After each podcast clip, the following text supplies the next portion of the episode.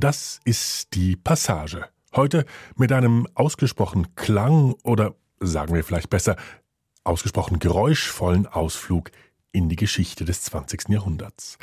Lassen Sie mich mit einer Preisfrage beginnen. Was haben Jimi Hendrix, John Cage, Karl-Heinz Stockhausen, die einstürzenden Neubauten oder aber das Wiener Gemüseorchester gemeinsam? Nun, sie alle haben einen gemeinsamen Vorläufer, und zwar den futuristischen Maler Luigi Russolo. 1913 hat dieser Mann in Italien ein Manifest geschrieben, ein Manifest zur Bedeutung und Kraft der sogenannten Geräuschkunst. Seither gilt der italienische Klangtotalisator als Prophet zeitgenössischer Musik und DJ-Vorläufer. Seine Ermutigung zum Krach ist bis heute immer wieder dankbar aufgegriffen worden. Sì, sottofondo.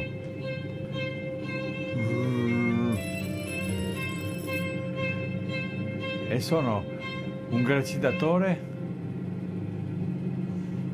Meint ihr nicht, wir könnten unterschreiben, auf dass uns ein bis zwei Prozent gehören und Tausende uns hörig sind? Un immenso orgoglio gonfiava i nostri petti, poiché ci sentivamo soli in quell'ora ad essere desti e ricchi. Meint ihr nicht, wir könnten uns in Äther braten lassen und bis zum letzten Tropfen dem Verpackungshandel Soli, fronen? coi neri fantasmi che frugano nelle pance arroventate delle locomotive lanciate a pazza Meint corsa. ihr nicht, wir könnten es signieren, vielleicht sogar auch resignieren und dieses Land gleich Eintagsfliegen nur auf und ab und ab und auf bespielen, um später dann zurückzukehren, ganz aufgedunsen, längst vergessen, nur noch kleine Gridi, Kreise ziehen? strilli, borbotti, gemiti, brusì, urla, gorgogli, ululati, stridori, risate, scricchioli, rantoli, frusci, singhiozzi, crepiti, tuoni, stropicci, scoppi,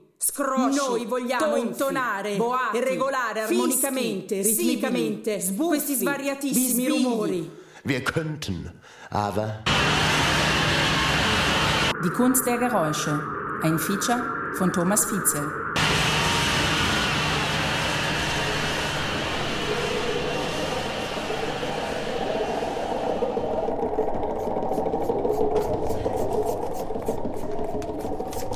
Antipasto Verdura. Vorspeise, Gemüse. So, die Bohnen sind da, oder? Aber noch ganz kurz Ja, also das einfachsten sind diese sogenannten Ready-Mates. Also das sind einfach Instrumente, die sind im Wesentlichen fertig, wie diese Zwiebelschalen zum Beispiel. Die knistern einfach. Da gibt es ein paar so Instrumente, die sind einfach fertig. Zum Beispiel, ich weiß jetzt nicht, Kraut zum Beispiel, also Kohl ist zum Beispiel so etwas. Einfach quietschen. Zum Beispiel, das ist eine Flöte, eine recht tiefe Flöte.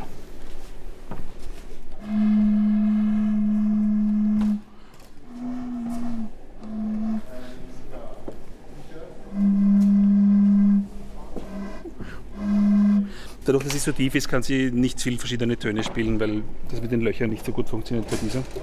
Dann gibt es natürlich Perkussionsinstrumente, also das ist zum Beispiel sind. Da gibt es viele Perkussionsinstrumente. Also das ist ein ausgehöhlter Rettich, ein großer. Das könnte man natürlich auch anders spielen. Man draufschlägt oder mit der flachen Hand auf die Öffnung haut. Ähm, was gibt es noch? Dann gibt es natürlich noch Instrumente, die sind relativ einzigartig. Wie zum Beispiel dieses. Das ist eine Zucchini mit einem Porree-Blatt vorne drauf.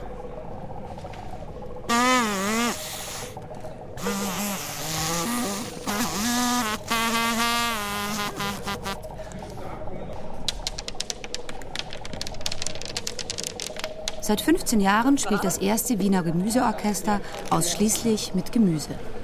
Also wir vergleichen es oft vom Klang her mit elektronischer Musik. In der elektronischen Musik kann man ja fast jeden Klang erzeugen, wenn man, wenn man so will.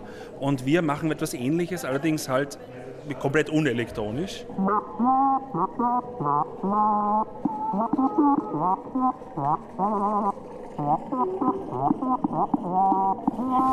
Im Grunde ist es ja egal, mit was man Musik macht, so nach eben nach dem Gedanken von John Cage. Musik ist alles oder alles, was klingt, ist selbst das Nichtspielen von Musik ist Musik. Ja.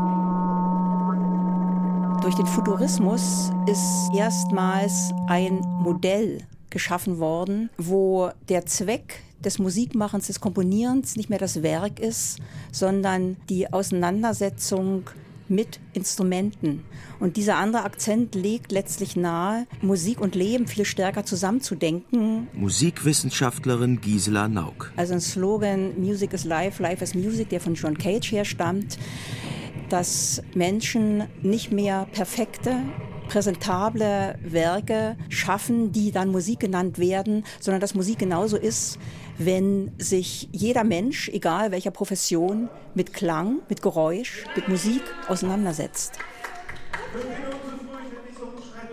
Ich weiß nicht, ob das die Futuristen schon denken haben können, dass man, ich glaube, das ist einfach der zweite Schritt nach der Elektronik und nach der Maschine kommt jetzt halt wieder die Biotechnologie und ein bisschen so ist unsere vereinfachte Sicht auf die Dinge. Es war das erste emphatische sich wehren gegen diese akademische musikalische Kultur. Das war jetzt sicher nicht der Ansporn, das zu machen, aber im Nachhinein ist das sicher eine Referenz. Ja. Gemeint ist vor allem ein futuristischer Künstler, nämlich Luigi Russolo. Luigi Russolo. Der hatte im März 1913 ein Manifest veröffentlicht, Die Kunst der Geräusche. L'arte dei rumori. In diesem Manifest stand geschrieben, mit welchen Instrumenten futuristische Musik zu spielen wäre, wie diese Intona Rumori, also Geräuschtöner, zu konstruieren wären und wie sie klingen sollten. Dich, du traditionalistischer Hörer, möchte ich dazu bringen, die Geräusche, so wie sie die Natur und die Zivilisation anbieten, zu verstehen und zu bewundern. Wir Futuristen haben die Harmonien der großen Meister alle tief geliebt und genossen. Beethoven und Wagner haben während vieler Jahre unsere Nerven erschüttert und Herzen bewegt. Heute sind wir ihrer überdrüssig und genießen es viel mehr, die Geräusche der Tram, der Explosionsmotoren, Wagen und schreienden Menschenmengen in unserer Vorstellung zu kombinieren, als beispielsweise die Eroika oder die Pastorale wiederzuhören.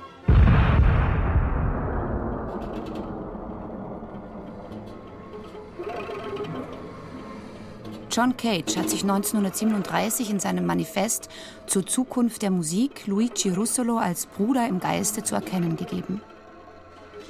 Das Geräusch eines Lastkraftwagens bei 50 Stundenkilometer. Atmosphärische Störungen im Radio, Regen, Explosionsmotor, Wind, Herzschlag und Erdrutsch. Wir wollen diese Klänge einfangen und beherrschen, nicht um sie als Klangeffekte einzusetzen, sondern als Musikinstrumente. Blixer Bargeld. Ich weiß nicht, ob Sie das kennen, aber es gibt ein Neubauten-Video, ebenfalls mit den Intona Rumori von 1900, 1991, glaube ich. 1991 hatte ein inzwischen recht bekannter Regisseur, John Hillcott, die Idee für uns, ne, ne, das Video zu machen, in dem er diese Intona Rumori nachbaut. Und äh, hat mit Neubauten da ein Musikvideo gedreht, in dem wir quasi an den Intona Rumori stehend so tun, als würden wir unsere Musik auf den Intona Rumori spielen. Einfach reine, reine Attrappe, reine Filmkulisse. Ein Foto von 1914 war das Vorbild. Komponiert wie ein surreales, kubistisches Gemälde. Luigi Russolo mit seinem Freund Ugo Piatti im Mailänder Studio. Schwarz-weiß gefließter Fußboden umgeben von geheimnisvollen Apparaten, großen rechteckigen Kästen, aus denen noch größere schwarze Schalltrichter ragen. Intona rumori. Geräuschtöner. Rombatore. Dröhner.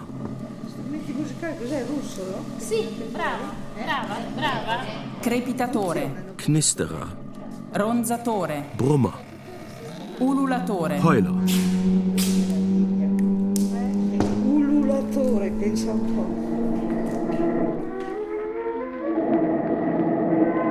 Von all den Instrumenten, die Luigi Russolo in den Jahren 1913 bis 1931 erfand und baute, die Intona Rumori, das Rumor Armonico sowie das Arco Enarmonico, ist nicht ein einziges erhalten geblieben.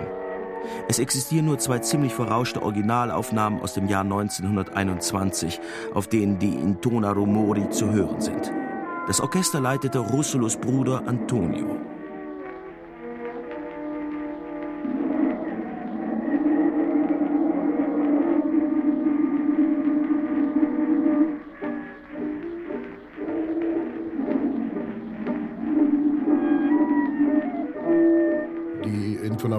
Sonaromori sind ja im Prinzip ganz, ganz einfache Klanganzeuger. Ja. Das sind ja nichts weiter als Resonanzkörper, meistens mit einem Trichter versehen, in denen eine Art Saite über verschiedene Formen von Walzen angetrieben wird. Diese Walzen werden sozusagen dann handgekurbelt und sind verschieden beschichtet und je nachdem, wo man sie auf der Seite hinfährt, kann man also verschiedene Töne erzeugen. Die Saite ist wiederum fest mit dem Trommelfell eines Tambourins verbunden, das so zum Schwingen gebracht wird.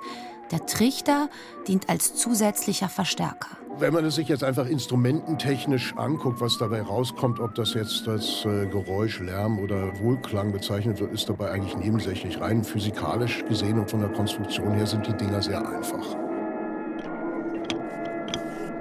E dopo vediamo.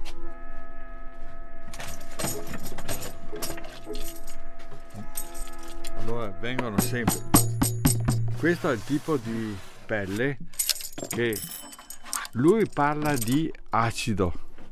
Die Dinger sind sehr einfach. Viel mehr weiß man über verwendete Materialien, deren Verarbeitung und innere Konstruktion nicht.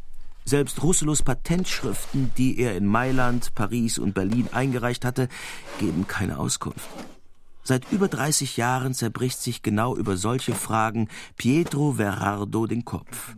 In seiner Werkstatt zwischen unendlich vielen kleinen Bauteilen, die er über die Jahrzehnte gesammelt und auf Flohmärkten erstanden hat, um Luigi Russolo zeitlich möglichst nahe zu kommen. Alte elektrische Klingeln zum Beispiel. Schränke und Tische sind mit mehreren Lagen Ziegelsteinen unterlegt, da die Werkstatt regelmäßig vom venezianischen Aqua Alta überflutet wird. Pietro Verardo ist ein liebenswürdiger älterer Herr, der bei der Arbeit eine schwere dunkle Hornbrille trägt. Von Beruf ist er Musikwissenschaftler, Spezialist für alte Musik und den Nachbau historischer Instrumente, besonders von Kleinorgeln, Portativen aus dem frühen Mittelalter sono stati la Biennale che ha detto se lei ricostruisse strumenti antichi. Zur Biennale 1977 fragte man ihn, ob er nicht auch moderne Instrumente nachbauen könne. Eh, Die Intona Rumori von Luigi Russolo. Das musikalische Konzept sei schließlich das gleiche. So fing es an. Sono tanti, tante, tante prove diverse. Viele, sehr viele Materialversuche hat er inzwischen unternommen. Nach und nach entstanden der Schreier, Crepitatore, der Kratzer, Gracidatore, der Summer, Ronzatore, der Gurgler, Gorgogliatore, drei Typen des Heulers, Ululatore, außerdem der Rauscher Frusciatore sowie der Reiber. Stropicciatore. Der größte Heuler, Ululatore, misst gut zwei Meter in der Länge. Berardo zieht viele Schubladen und Kästen hervor. Er sucht Ersatzteile. Zwei größere Aufträge hat er bekommen. Das MART, das Museum für moderne und zeitgenössische Kunst in Rovareto, plant zum zehnjährigen Jubiläum eine große Ausstellung. La Magnifica Ossessione, die wunderbare Leidenschaft. Außerdem bekam er einen Anruf aus Brüssel. Ein belgisches Ensemble möchte mit seinen Intona Rumori in Paris und Lille auftreten. Queste sono colle animali. Verardo sucht ein paar Brocken uralten Knochenleims für die Reise heraus. Je nachdem, aus welchen Tierknochen der Leim gefertigt ist, Kaninchen oder Rind, unterscheiden sich die Klebeeigenschaften. Verardo hat seinen Besucher vergessen. All diese Rädchen, Holzscheiben, Zahnräder mit ihren unendlichen Variationsmöglichkeiten. Ein großes Spielzimmer. Probieren, basteln, kombinieren, bis der richtige Ton durch die Werkstatt schwirrt. Vengono fuori da sperimentazioni di ogni genere praticamente. Si utilizza ogni cosa finché uno trova il suono giusto. Oh mamma mia.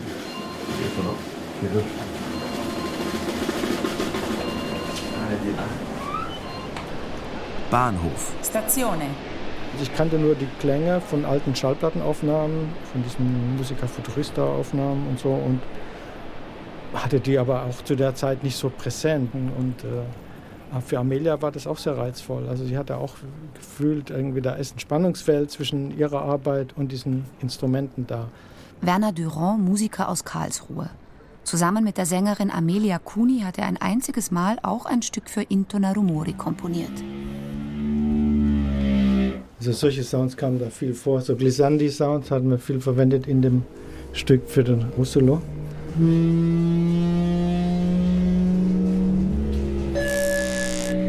Hier ist eben so eine kleine Membran aus Plastiktüte hier oben. Berlin Hauptbahnhof. Geräusche einfahrender Züge mischen sich mit zeitgenössischer Musik. Ahnungslose Reisende eilen vorbei oder halten kurz inne. Sie werden zum Publikum des Festivals Ankunft Neue Musik. Amelia Kuni singt indische, von John Cage komponierte Ragas und spielt dazu verschiedene Perkussionsinstrumente. Werner Durand bläst auf seltsamen Rohren, offensichtlich Material vom Baumarkt. Also wenn da ein Zug einfährt und, und die Bremsen angehen, das ist so ein Geräusch, das nimmt alles gefangen. Ne? Und dann hat man aber manchmal Glück, dass ganz tolle Konstellationen von Geräuschen und Ansagen und der Musik zusammen entstehen und man hört einfach anders. Werner Durand fing mit Jazz an, kam dann zum Minimalismus. Später beschäftigte er sich mit der Musik anderer Kulturen. Seit den 70er Jahren baut er eigene Instrumente. Immer nur Blasinstrumente. Manche haben Namen, manche nicht. Also das ist Buzz Clarinet auf Englisch, B-U-Z-Z. Mhm. Hat natürlich auch Assoziation zu Bassklarinette, aber es ist eigentlich Buzz, Buzz Clarinet.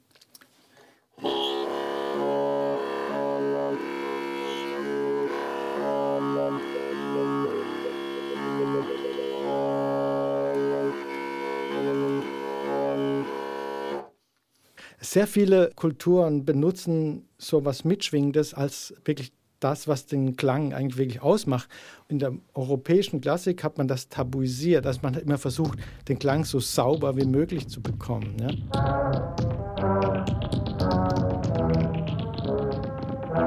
Jetzt nur noch Metall.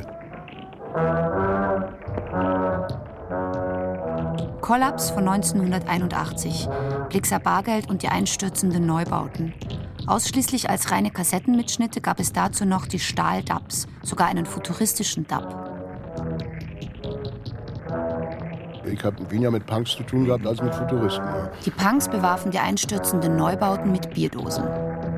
Und die italienischen Musikspießer 70 Jahre zuvor die Futuristen mit Gemüse. Vielleicht muss man als erstes sagen, es ist ja nicht äh, wie jetzt zum Beispiel bei den Futuristen, eine künstlerische Entscheidung zu sagen, jetzt müssen wir unbedingt neue Instrumente bauen. Das hat sich ja eigentlich mehr aus der Armut und der vorherrschenden Lebensumständen ergeben, dass wir auch für uns verfügbare Materialien und Mittel zurückgreifen mussten.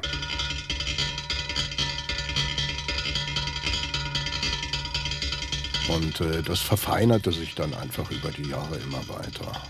Es gibt immer mal wieder die Tour, wo man Schrottplätze bereist, um Sachen zusammenzusuchen, äh, mit denen man vielleicht wieder was Neues anfangen könnte. Da ist dann meistens auch ein oder zwei Sachen dabei, die dann in, sozusagen in unser Repertoire, in unseren Katalog übergehen.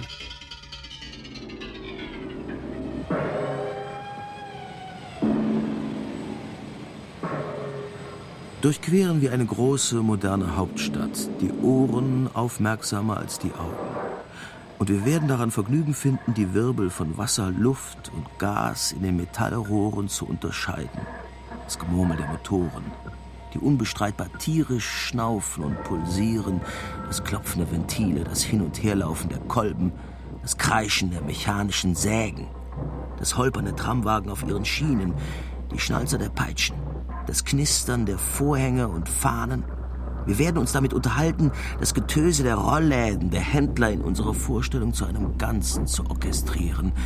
Die auf- und zuschlagenden Türen, das Stimmengewirr und das Scharren der Menschenmengen, die verschiedenen Getöse der Bahnhöfe, der Eisenhütten, der Webereien, der Druckereien, der Elektrozentralen und der Untergrundbahnen.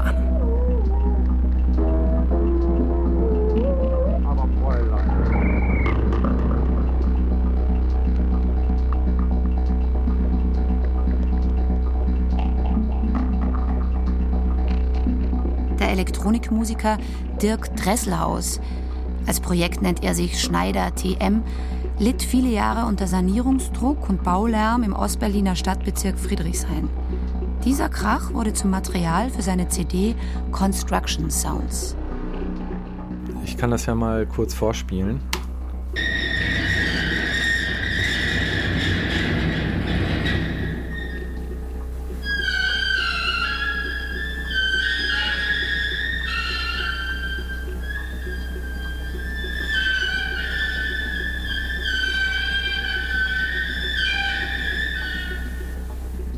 Ja, und äh, aus diesem kleinen Schnipsel habe ich ein achtminütiges Stück gemacht und zwar äh, ohne jegliche andere Audioquelle sozusagen. Irgendwie hatte das für mich irgendwie sowas sehr Trauriges, muss ich sagen, Klagendes fast, äh, aber dann auch irgendwie wie äh, klingt es wie ein Saxophon, könnte von Sun Ra sein oder Marshall Allen, von Marshall Allen gespieltes Saxophon zum Beispiel und ähm, also es gibt Leute, die haben richtig Angst vor diesem Stück, habe ich schon im Internet gelesen. Das wäre das fürchterlichste, was ich je gehört habe, also das, das Scarieste, so wie so Horrorfilmmusik.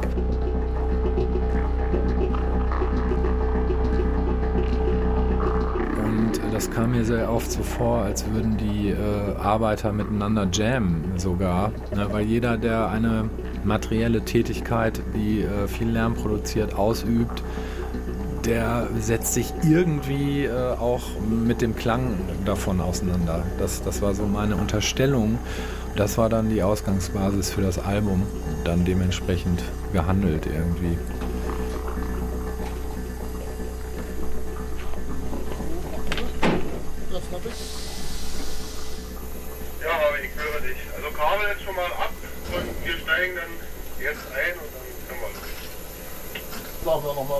Genau, wann wir abfahren können. Die warten oben auf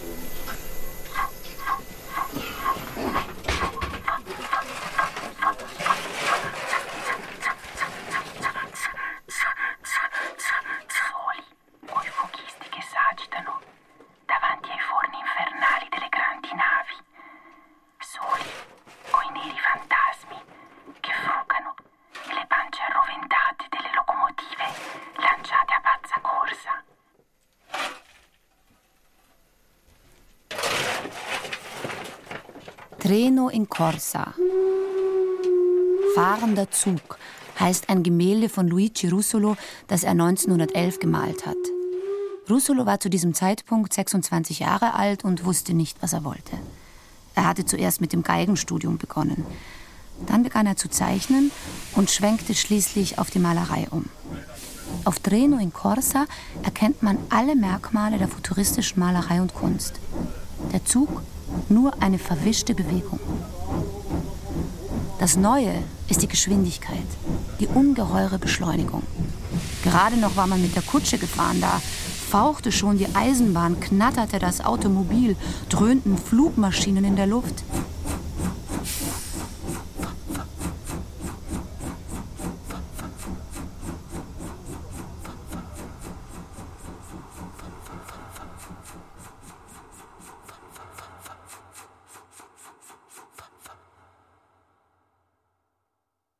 Faustschläge, Fußtritte, Ohrfeigen. Il futurismo è un grande movimento antifilosofico e anticulturale idee, intuiti, istinti, pugni, calci, Mit Faustschlägen, Fußtritten und Ohrfeigen bahnte sich der Futurismus 1909 seinen Weg. Vorneweg mit Melone und Kaiser Wilhelm Schnauzer. Filippo Tommaso Marinetti. Der Erfinder des Futurismus, des Happenings und des Manifests als Kunstereignis. L'amore del pericolo, la violenza riabilitata come argomento decisivo. Dieser Historismus, Traditionalismus, Plunder, Trödel, Plüsch und Tinnef.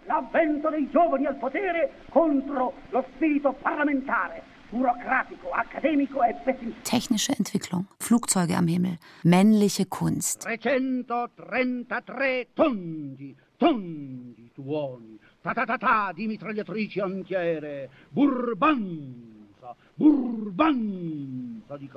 Ja, das war das Großartigste, Aufregendste, was man als junger Künstler erleben konnte. Jeder Auftritt endete in herrlichem Tumult. Das Publikum tobte, johlte, pfiff, warf mit Gemüse und was sonst zur Hand war. Erst galt es, diese Spieße auszuhalten, zu ignorieren und dann mit Hurra zum Gegenangriff. Es setzte links und rechts Ohrfeigen und Filippo Tommaso traf dem Prinzen Altieri so heftig in den Hintern, dass der so überhaupt nicht edelmännisch aus seinen Lackschüchen flog. Das war ein Heidenspaß.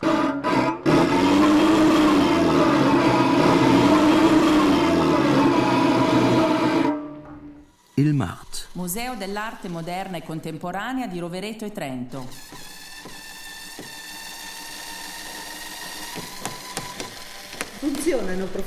Der Professore ist Pietro Verardo, der gerade aus Venedig in Rovereto angekommen ist.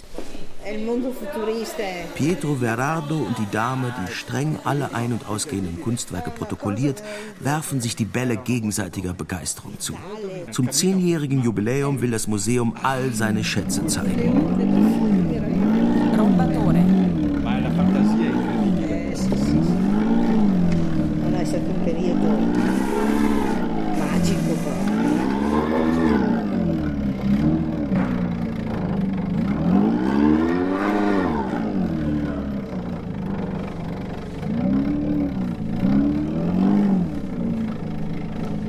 Rombatore. È un rombo lontano di suono. Es ist noch unklar, welche Intona Rumori in die Ausstellung kommen und welche auf Konzertreise nach Paris und Lille gehen. E. Die drei Ululatori aus Verardos Besitz sind alle in Ordnung. Die Intonado Mori aus dem Depot dagegen haben alle gelitten und müssen überprüft werden. Meistens reißen die Saiten, wenn man sie unsachgemäß bedient und zum Beispiel verkehrt herum gegen den Uhrzeigersinn kurbelt. Deswegen sind die meisten, die im Besitz des Museums waren, beschädigt. Jeder wollte sie eben mal ausprobieren. Verardo ersetzt die alten Saiten durch Metallsaiten, auch wenn er davon nicht überzeugt ist. Quello del Marte è stata sostituita la corda originale di Budello. Budello, das sind Darmsaiten. Molto rara. Welche Art von Saiten Russolo tatsächlich verwendet hatte, weiß Verardo nicht. Er kann es nur vermuten. Die ausführlichste Beschreibung der Intonado Mori liefert Sergei Prokofjew, der im März 1915 mit seinem Studium gerade fertig Europa bereiste und in Mailand Luigi Russolo traf.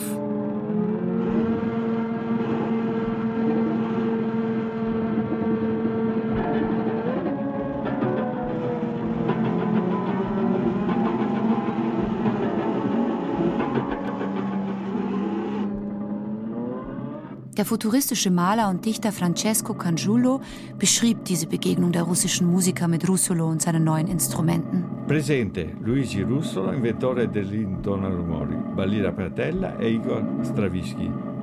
Venuto espressamente da Lucerna. Siamo nel 1915. Alle waren sie da im März 1915. Besonders die Russen waren wahnsinnig interessiert.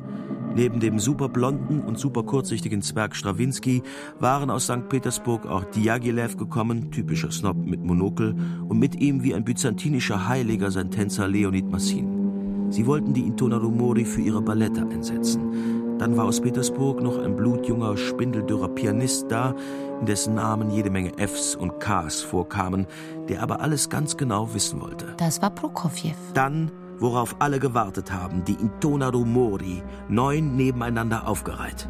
Fürchterliche Bestien, die lediglich auf ihren Dompteur warten.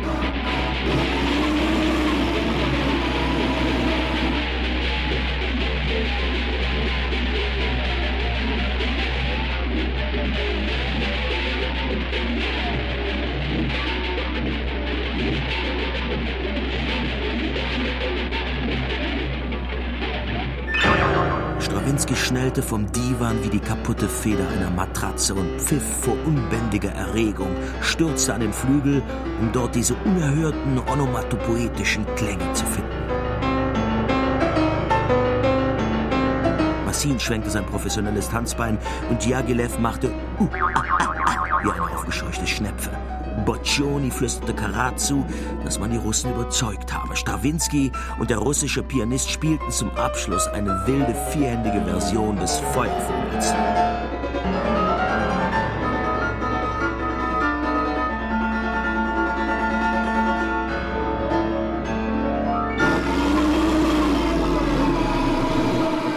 Zurück in Petersburg schrieb Prokofjew sofort einen Artikel über die Instrumente der Futuristen. Überhaupt enthalten diese Instrumente viel Wildes und Beunruhigendes. Zu diesem Zeitpunkt, 1915, waren die Intona Rumori schon berühmt. Zwei Jahre zuvor, im März 1913, hatte Luigi Russolo im Manifest sein neues Geräuschorchester großspurig angekündigt, noch ohne ein einziges neues Instrument erfunden, geschweige denn gebaut zu haben. Obgleich es das Kennzeichen des Geräusches ist, uns brutal ans Leben zu erinnern, darf sich die Geräuschkunst nicht auf eine nachahmende Wiedergabe beschränken. Er wollte so etwas wie eine universale Erfassung aller Geräusche und Töne in sechs Geräuschfamilien bewerkstelligen. Hier nun die sechs Familien der Geräusche des futuristischen Orchesters, das wir rasch auf mechanischem Weg verwirklichen werden. Primo. Brummen, Donnern, Krachen, Prasseln, Plumpsen, Grollen. Secondo. Pfeifen, Zischen, Schnauben. Terzo. Flüstern, Murmeln, Brodeln, Surren, Gurgeln. Quarto. Kreischen, Knarren, Knacken, Rascheln, Summen, Knistern, Knattern, Scharren. Quinto. Geräusche, die durch Anschlagen von Metallen, Hölzern, Häuten, Steinen, Keramik etc. erhalten werden. Stimmen von Tieren und Menschen. Schreien, Schrillen, Seufzen, Brüllen, Heulen, Lachen, Röcheln, Schluchzen. Drei Monate später präsentierte er zusammen mit seinem Freund, dem Maler Ugo Piatti, im Teatro Storchi von Modena seinen ersten Prototypen, den Scoppiatore, den Knaller. Das Publikum tobte von Anfang. Sie brüllten, wo sind die Instrumente, raus damit. Als sie dann endlich den Scoppiatore zu sehen bekamen, wurde es nur noch schlimmer. Ein Gelächter und Gekreische, es ging zu wie im Tollhaus. Ausgerechnet die größten Schreier unter ihnen brüllten, man solle uns ins Irrenhaus sperren. Es dauerte endlos, bis zumindest ein wenig Ruhe eingekehrt war.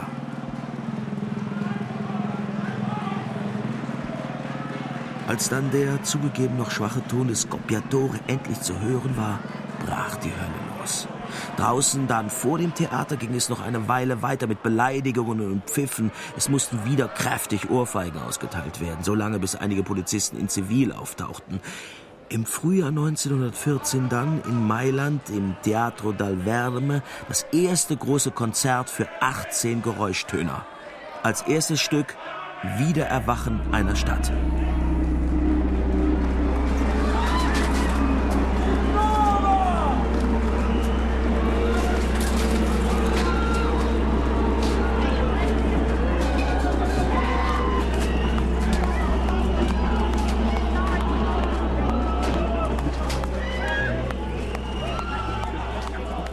Konzert verlief wie üblich. Faustschläge, Faustschläge, Faustschläge, Marinetti und Boccioni toben.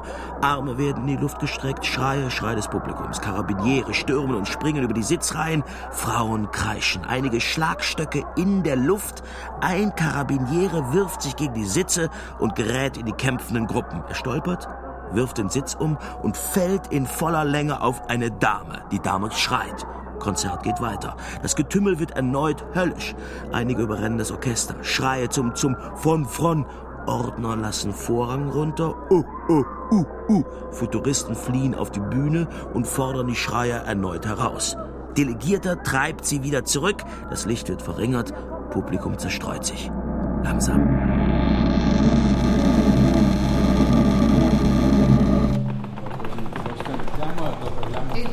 Riutilizziamo.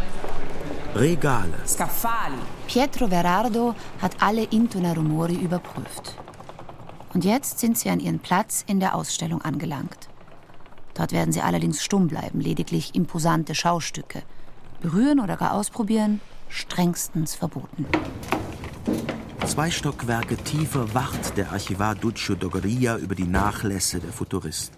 Er stammt aus Rovereto und ist dadurch gewissermaßen mit dem Futurismus aufgewachsen. Denn ausgerechnet hier, zwischen den mächtigen Mauern eines konservativen Alpenstädtchens, hatte man diese Kunstbewegung nie ganz vergessen. Dank Fortunato de Peros, der nach dem Ersten Weltkrieg in Rovereto ein futuristisches Kunstkaufhaus eröffnet hatte und 1959 das erste futuristische Museum Italiens. Eh, siamo all'interno dei nostri depositi e in questi scaffali è conservato parte dell'archivio di Luigi Russolo. Hier in den Regalen finden sich Originaldokumente von Russolo, von seiner Frau Maria Zanovella und der Familie. Vor einigen Jahren hatte das Museum den Nachlass angekauft. Wirklich viel ist es nicht.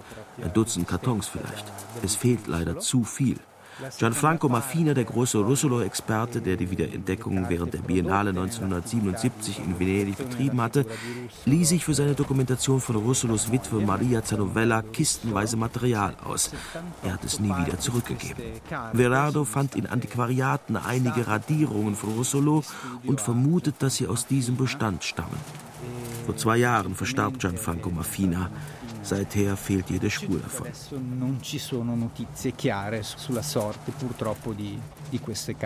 Vor allem gibt es das Rätsel um eine verschwundene Schellackplatte, die nur in einem einzigen Exemplar existiert haben soll, mit den Originalaufnahmen. Doch um welche Platte sollte es sich handeln? Die beiden verrauschten Originalaufnahmen seines Bruders Antonio Russolo aus dem Jahr 1921 sind bekannt. Doch immer wieder hört man von dieser verschollenen Platte. Sie bleibt ein Mythos. Questo è Giovanni Russolo, è uno dei fratelli, assomiglia molto a Russolo. Duccio Dogaria holt alte Fotografien aus Russolos Jugendzeit aus dem Karton. Questa fotografia del fratello Alle tragen sie den gleichen Bart. è studio fotografico Russolo Domenico Portogruaro. Sein Vater betrieb in Porto Gruaro, das auf dem Weg von Venedig nach Triest liegt, ein Foto- und Uhrengeschäft. Hier wurde Russolo 1885 geboren. Sein Interesse an der Technik wurde ihm gewissermaßen in die Wiege gelegt. C'è ecco anche questa curiosissima fotografia, fotografia in realtà è una radiografia. Russolos Schädel als Röntgenaufnahme. Von hinten und von der Seite. Ein schwarzes Loch im hinteren Schädel, groß wie eine Münze. Flüsse Maritza Tunja. Die hingestrickten Monte Rodoppi aufrecht. Anhöhen, Gerüste, Galerie. 2000 Schrapnelle fuchteln, explodieren, leuchtend weiße Taschentücher, voll Gold. Ausgestreckte Granaten abreißen. Mit Krachern tiefschwarze Frisuren. Das Orchester der Kriegsgeräusche anschwellen unter einer ausgehaltenen Note der Stille. Im hohen Himmel runder, vergoldeter Luftballon, der die Schüsse überwacht.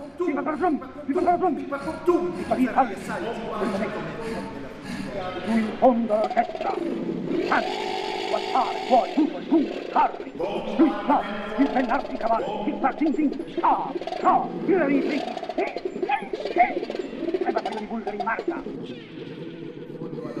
Endlich auch wir an der Front. Endlich war Italien in den Krieg eingetreten. Tenente Luigi Russolo. I futuristi al fronte. Als ich mit meinen futuristischen Freunden an den Kämpfen an den Flanken des Monto Altissimo di Nago teilnahm, die von der Einnahme von Dosso Cassina und Dosso Remit gekrönt wurden, hatte ich Gelegenheit, in Ruhe die grenzenlose Vielfalt der Kriegsgeräusche zu studieren. Von den Nächsten, die uns bedrohten, bis zu den Fernen.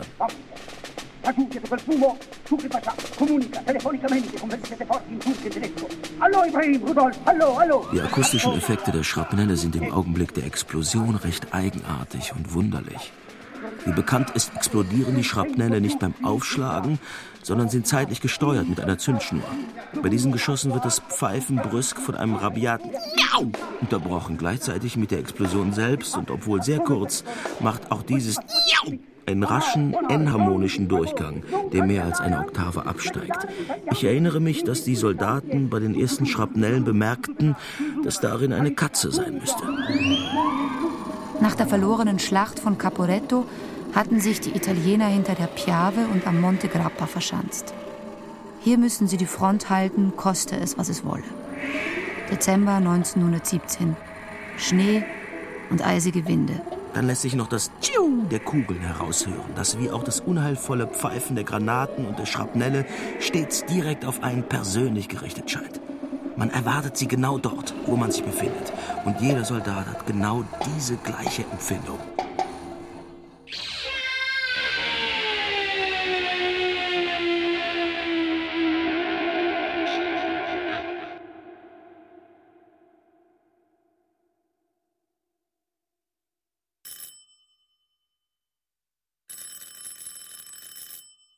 17. Dezember.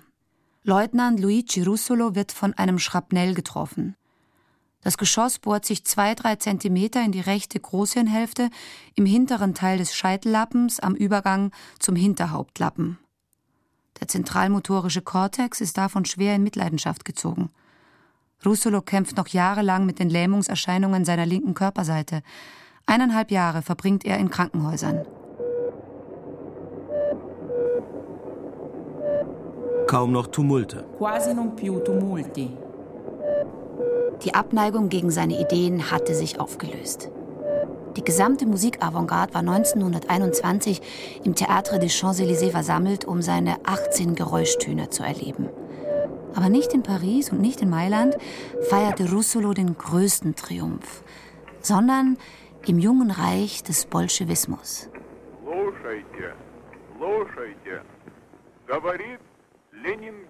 Ziger Werthoff, der stark von Russolo beeinflusst war, begann 1916 mit seinem Labor des Hörens.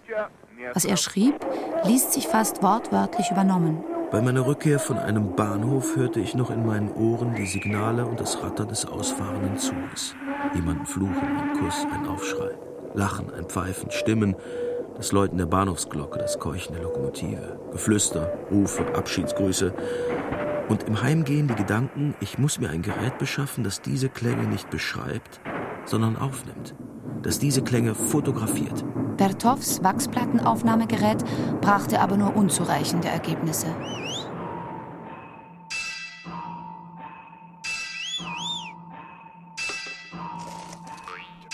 Ähnlich wie 60 Jahre später die einstürzenden Neubauten experimentierte der Regisseur und Choreograf Nikolai Voreger 1923 in seinem Moskauer Mastvortheater mit einem Geräuschorchester. Aber all diese wilden Zeugnisse der Geräuschmusik wurden von Arseni Afraamows Symphonie der Fabriksirenen in unvorstellbarem Maße in den Schatten gestellt. Zum Jahrestag der Oktoberrevolution 1922 in Baku am Kaspischen Meer.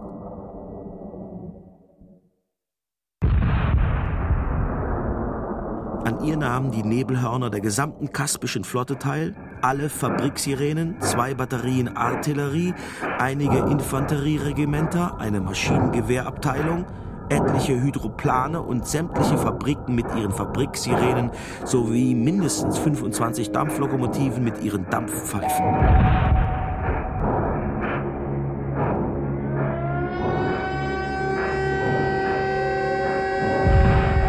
Anzahl der Chorteilnehmer betrug mehrere tausend. Auf dem höchsten Ort der Stadt stand der Chormeister und dirigierte die Geräusche mit Hilfe eines komplizierten Signalapparates.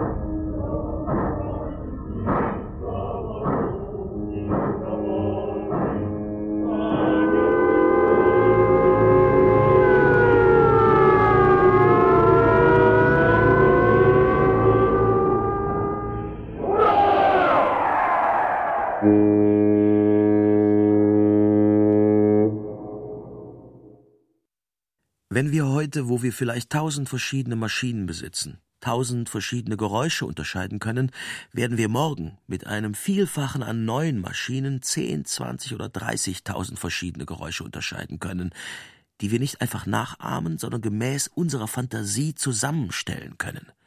So können die Motoren und Maschinen unserer Industriestädte eines Tages in der rechten Weise gestimmt werden, um jede Fabrik zu einem berauschenden Geräuschorchester zu machen. Unsere Empfindungsfähigkeit wird vervielfacht werden und nachdem sie sich futuristische Augen erworben hat, wird sie endlich futuristische Ohren haben.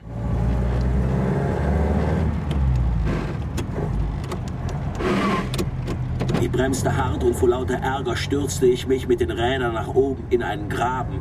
Oh, mütterlicher Graben, fast bis zum Rand mit schmutzigem Wasser gefüllt. O schöner Abflussgraben einer Fabrik, ich schlürfte gierig deinen stärkenden Schlamm, der mich an die heilige schwarze Brust meiner sudanesischen Amme erinnerte. Filippo Tommaso Marinetti. Digital. Digitale. In einem bayerischen Automobilwerk heute. Kein Dreck, kein Gestank, kein Lärm.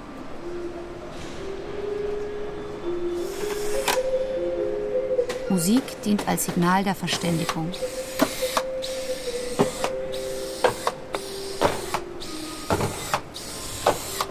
Sie sehen diese Tafel da oben. Der Trick ist folgender. Die Mitarbeiter ähm, haben zwar genügend Zeit, um konzentriert ihre Montagen auszuführen, aber Wer wirklich eine Steckverbindung fehlerhaft, er hat vielleicht die Chance, das das zweite Mal anzusetzen, aber nicht das dritte Mal.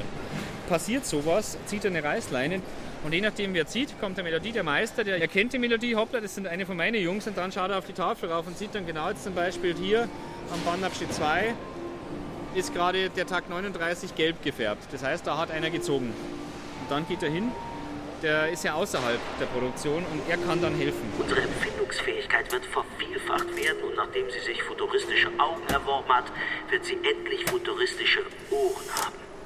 Auf der einen Seite die Produktion, auf der anderen das Automobil. Aber natürlich gibt es auch Geräusche, die wir verstärken wollen. Das heißt Motorgeräusche, Abgasanlagen, Ansaugung, die mir ein gewisses Feedback geben, in welchem Fahrzustand bewege ich mich auch und die natürlich auch eine gewisse Emotion vermitteln. Wir verkaufen Autos ja nicht nur als Fortbewegungsmittel von A nach B, sondern letzten Endes auch in diesem sportlichen Premium-Segment als hochemotionales Bauteil und das muss man natürlich auch mit Sound unterstützen.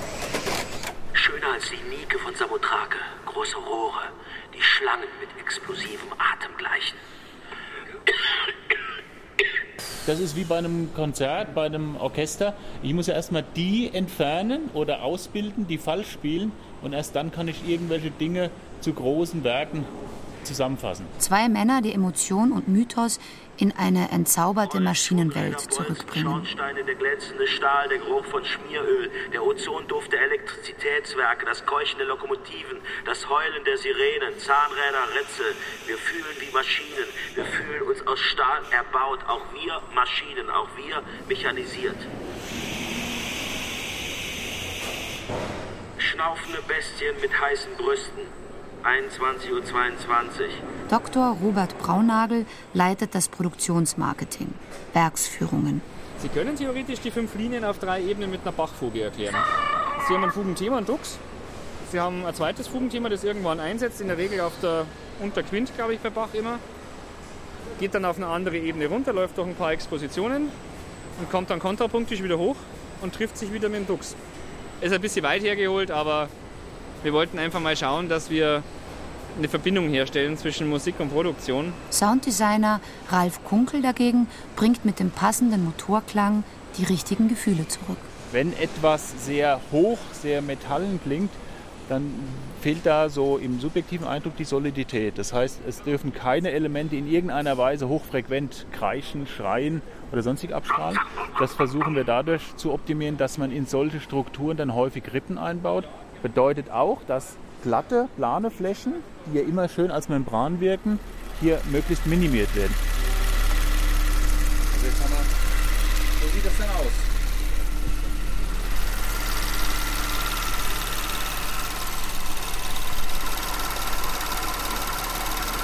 Die größte Herausforderung liegt für Ralf Kunkel in der Klanggestaltung der neuen Elektromotoren, die lediglich monoton brummen.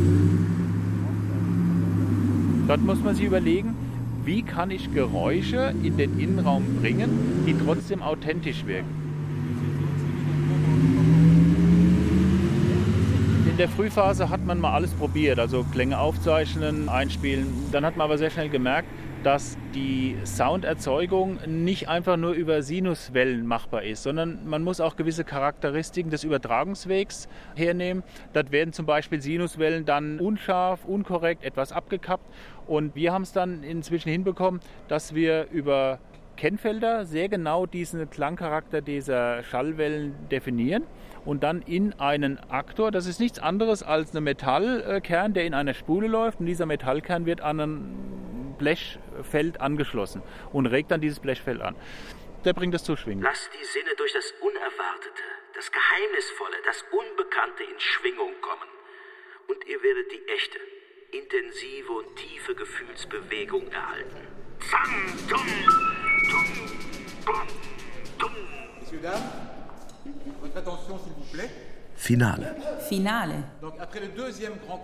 grande salle. Probe im Foyer der Opéra du Lille. Am Abend soll ein mehrstündiges Konzert stattfinden, bei dem vom Treppenhaus bis zum Theatersaal alle Räumlichkeiten bespielt werden. Ein großes, futuristisches Spektakel unter der Überschrift Ballet Mécanique. Zwei Stücke hat sich Orchesterleiter Jean-Luc Plouvier ausgedacht. Das Gedicht Bombardamento di Adrianopoli von Marinetti soll mit den Intona Rumori begleitet werden. Zum Finale werden sie Sounds für experimentelle Stummfilme der 20er Jahre liefern. Ganz so wie von Russolo in seinen Pariser Jahren ausgedacht, als er in dem experimentellen Kino Studio 28 sein Rumor Armonio aufgebaut hatte. Das Kino gibt es heute noch. Das zweite Stück möchte Jean-Luc Plouvier mit Chorbegleitung aufführen, dem Pariser Chor Cri du Paris. Die Sänger sollen sich ab einer bestimmten Stelle durch den Raum bewegen.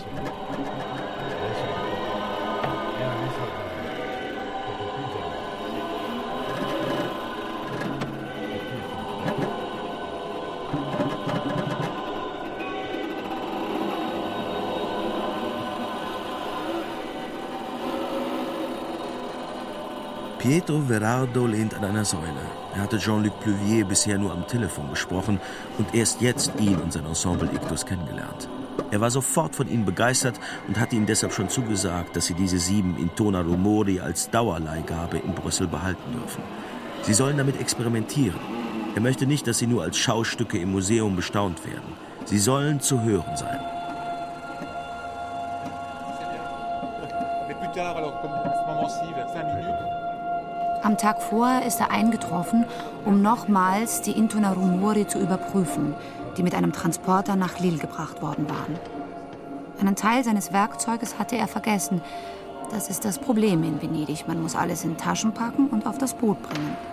So muss er nun manches improvisieren und statt mit einer richtigen Säge mit einem Messer den Schlitz für den Hebel verlängern. Ah, guck an.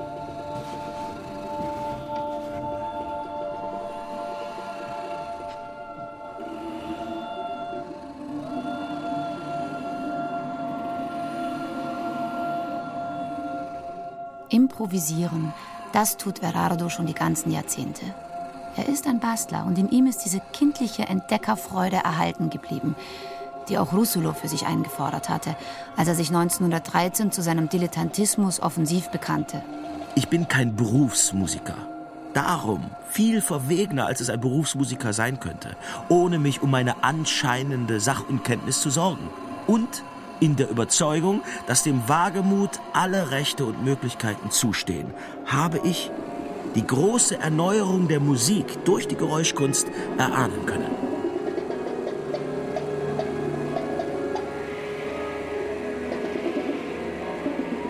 Jean-Luc Plouvier improvisiert an diesem Abend ebenfalls mit seinen Musikern. Eine Partitur gibt es nicht. C'est resté assez naïf. On voulait rester assez naïf. On voulait pas faire du contre-jeu, du contre-emploi de l'Intona Rumori. On ne voulait pas être plus intelligent euh, que les machines de Russolo. Das klingt naiv. Wir wollen naiv bleiben. Wir wollen nicht klüger als die Maschinen von Russolo sein, die ja ein bisschen stupide sind. Aber in dieser Dummheit liegt auch Poesie. Wir versuchen genauso heranzugehen wie ein junger Futurist, der 1913 gerade eben diese Maschinen für sich entdeckt hat. Mit der gleichen Freude und Naivität.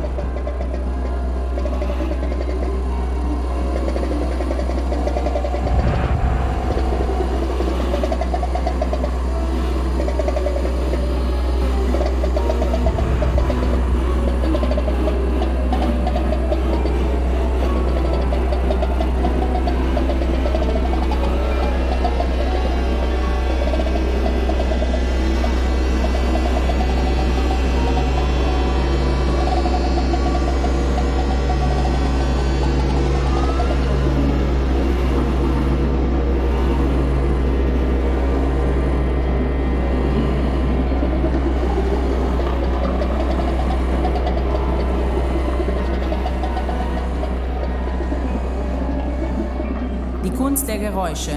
Ein Feature von Thomas Fitze. Erzähler Sabine Weibel, Giusy Valentini und Bernhard Schütz. Ton Martin Selig und Bettina Mikula. Regieassistenz Bettina Kracht. Regie Holger Kula. Redaktion Jürgen Balitzky.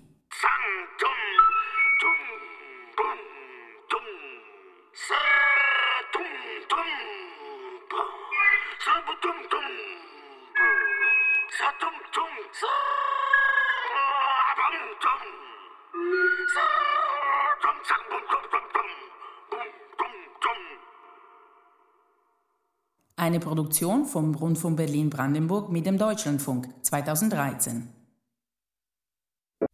Erfahren Sie mehr über unsere Sendungen auf unserer Homepage srf.ch.